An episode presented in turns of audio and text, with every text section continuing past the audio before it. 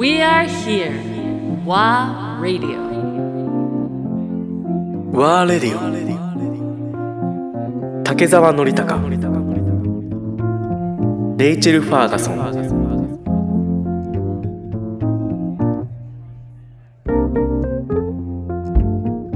あの私ですごく興味があるのは、はい。あのつかささんの artistic process。はい。えっとね、あの、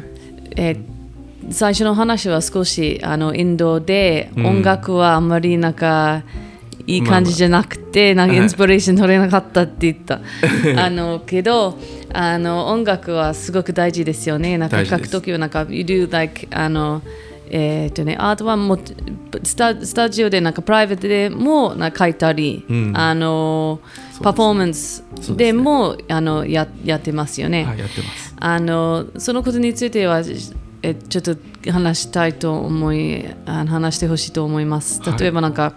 あのスタジオの中はいいつも音楽流してる、で書いてるものはいつも音楽とあの、つあの関係がありますか、それともなんかパフォーマンスの時とプライベートの時のアートは違いますかとかなんか、あのきっかけとかあのプロセスについて話したいと思う。わかりました、えーっと確かにパフォーマンスの時とそのプライベートでゆっくり書いてる時とは全く違いますね。あのまああのえーっとですね。まあまずまあスタイルというか書いてるこうスタイルもまず違うっていう点とあの多分そのそれについてはライブペイントでミュージシャンとセッションしながら書くというスタイルをどのようにあどんな経緯であのすることになったのかっていうとあの私自身がその日本のミュージシャンに対するリスペクトが強かったんですよ。あのたまたまそのアフリカに行くんだっていうまあそうですね2010年とかそんぐらいの時にアフリカに行くっていうふうに思った途端になんかこう音楽系のすごいあのいい人たちと出会うきっかけがかなり生まれてなんかだからその時になんか人ってなんかそのベクトルが変わると出会う人も変わるんだなってすごい思ったんですけどあのーその時にいろんなまあアンダーグラウンド全然その有名ではないけどすごい実力を持ったミュージシャンたちと会う機会が多くてあ日本の音楽ってこんなにすごいんだみたいなこんなに層が厚いんだってすごい感動してで憧れの人たちがいっぱいできて。でその後アフリカ行ってるんですね。でアフリカももちろん素晴らしいミュージシャンいっぱいいる、えーでも日本も全然引きを取らないじゃないかってすごい思って。でこれでもすごいミュージシャンが日本にはいっぱいいるのにそのそういう人たちがフォーカスされてない感じってなんだろうとか。例えばアフリカだとなんか世界の5本の指に入るベーシストのリチャード・ボナって人とかなんかそのプレイヤーも伝説のプレイヤーみたいなのがいっぱいいるわけですよ。でも日本もまあいないとは言えないけどただなんかあんまりそこがフォーカスされない。どちらかっていうと歌手というか歌がフォーカスされててなんかなんかその感じって何なんだろうって思って。でも多分歌物になってしまうとどうしてもそのミュージシャンの本当のテクニックとか持ってる世界観っていうのはなんかあんまりこう出てこないじゃないですか。歌物としのあくまで伴奏としてのそういうテクニックであったり。なのでじゃあ僕みたいな絵を描いてる横で自由に即興で演奏してもらったらそのミュージシャンたちの本当の実力みたいなものを見せることもできてででも音楽だけずっと聴いてショーとして聴いてて耐えれる人が日本にそんなにたくさんいるかっていうとそうでもないから。でも僕が横で絵も描いててなんかそこにすごい集中力が生まれればきっと楽しどんな幅広い人たちに楽しんでもらえるんじゃないかな。っていう新しい体験をしたって気分になってくれるんじゃないかなあのそうその数年前に何度か梁山パークでね、はい。イベンとやってくれてライブペインティングとその太鼓叩いてドラムを叩いたりとかアヒルのさ「わーわー」っていう音を出したりとか不思議な音覚えてる。覚えてるそうそうそう。あれをそうあれをグレースが3歳とかに見てものすごく感動して、そのあの体験が彼女を自分もアーティストになりたいっていう風になったグレッシャーもねいい絵描いてますもんね。きっかけだったのね、であの司のイベントを僕も参加して見た時にコミュニティ作りにものすごいヒントをもらったと思ったのね、うんそれはやっぱりなんだこの音楽はなんだこのライブパインっていうのエビンっては 最初ねクエスチョンマークばっかりだったのね。そのクエスチョンのなんだこれはっていうこの感覚のイベントがいっぱい参加者たちがい。たけど、その不思議っていうかなんか衝撃がね、コミュニティをつなげてくれたような感覚に覚えたわけ、だから鷹山パークグのグラウンドを作り直す時に、とにかくやっぱアートとうん。音楽と食、はそういうなんだこれ感を なんかに体験することによっていろんなバックグラウンドの、はい。は住人たちであったり起業家たちが集まってるけども、はい。それをつなげてくれるつ、まあ、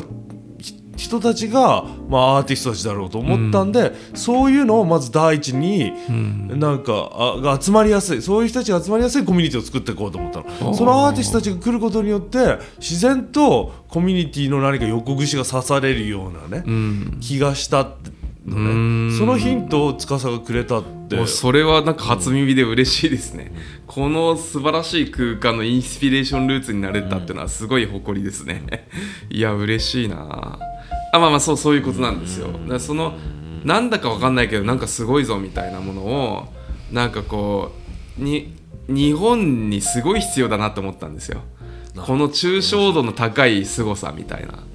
うん、でそれを味わってもらいたいっていう。でそれをなんかアートの入り口に入ってくれる人は結構いるんじゃないかななんて思って。あ、まあ、ででそういった経緯で、まあ、ライブペイントっていう。でライただのライブペイントじゃなくてミュージシャンと即興性で。つまりそのじ僕が重要視してるのはその言葉のない会話です、そのミュージシャンとのインスピレーションの会話、そう。僕描いてる絵をミュージシャンは感じ取ってフィールして音になっていく。でその音にインスピレーションを受けて僕も絵を描いていく。一つの線が生まれていく、でその会話、うん。がすごい重要で。でその会話してる感じが会場のすごい集中力を生むんですよ、うん、でそれが初めてこの間前あのこの間っていうかちょっと前までいたインドで初めてできたからめだめちゃくちゃ嬉しかったんですけど、そうだからそれをなんなんとなく感じ取って楽しんでもらいたいみたい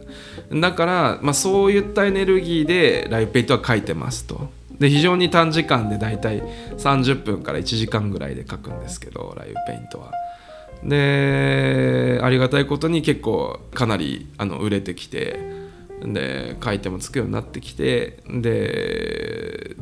まあもうちょっと、まあ、まだまだ成功の先はありますけど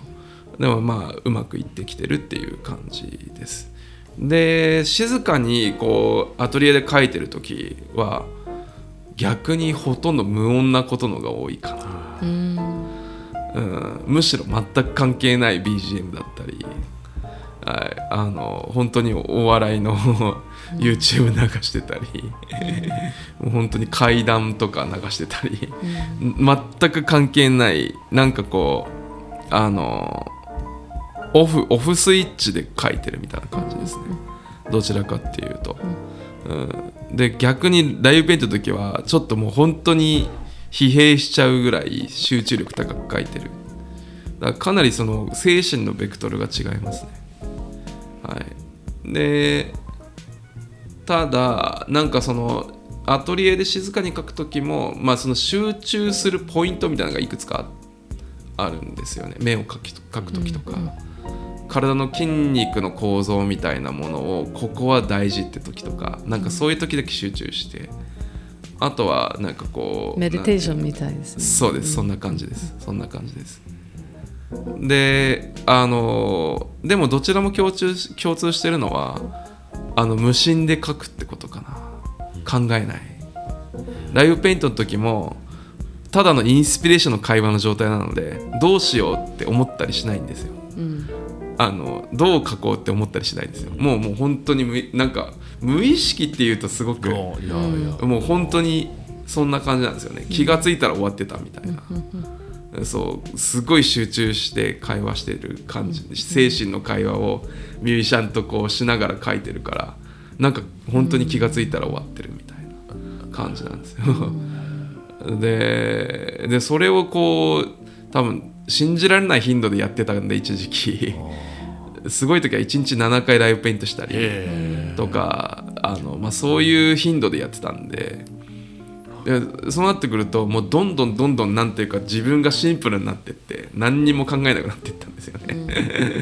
うん、だからなんかそうそういうことを繰り返してるうちに本当に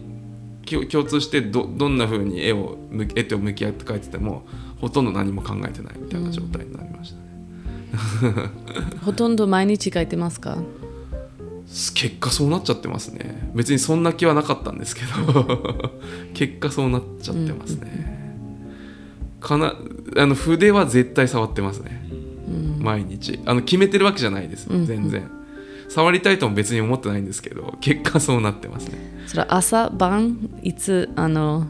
インスピレーションあのそのなんかクリクリエイティブなあの感じはないつ流流してますか？そこも全く決まってないんですよ。あの私の場合どちらかっていうとあの絵を描く時の姿勢よりもそのこうやって会話するとかコミュニケーションとかそのい目の前の人になんかその僕を介してアートを楽しんでもらうとかその僕と関わってる人々を紹介して楽しんでもらうとか、まあ、そういうだから世界を塗り替える活動っていうか、うーのことに方にもあの主軸を置いてるので基本的になるべく直接人々に会うようにしてるんですよ。だからあのーそうなってくるとやっぱりそのこの日のこの時間はアートと向き合うってことはちょっと、ま、なかなか難しい。でただもうなんか自分の脳としてあ時間ができた。あなんか書いとこうとかなんかそんなマインドになっちゃってて、時間は決まってないけどあの何かあればもう基本的に私は車で移動してるんで車に書き途中の絵とかかまだ描いてないあのキャンパスとかいっぱいあって画材もずっと持ち歩いててでこれ描くみたいな、なんかそんな感じなんですよずっと。ずっとそんな感じです、はい、なので決めてるってことはもうほぼないですね。はい、なんかとにかく楽しく生きるし僕と関わってる人が僕と関わってて楽しいと感じてもらえたらいいなみたいな人生で、はい、それそっちが主軸って感じですね。はい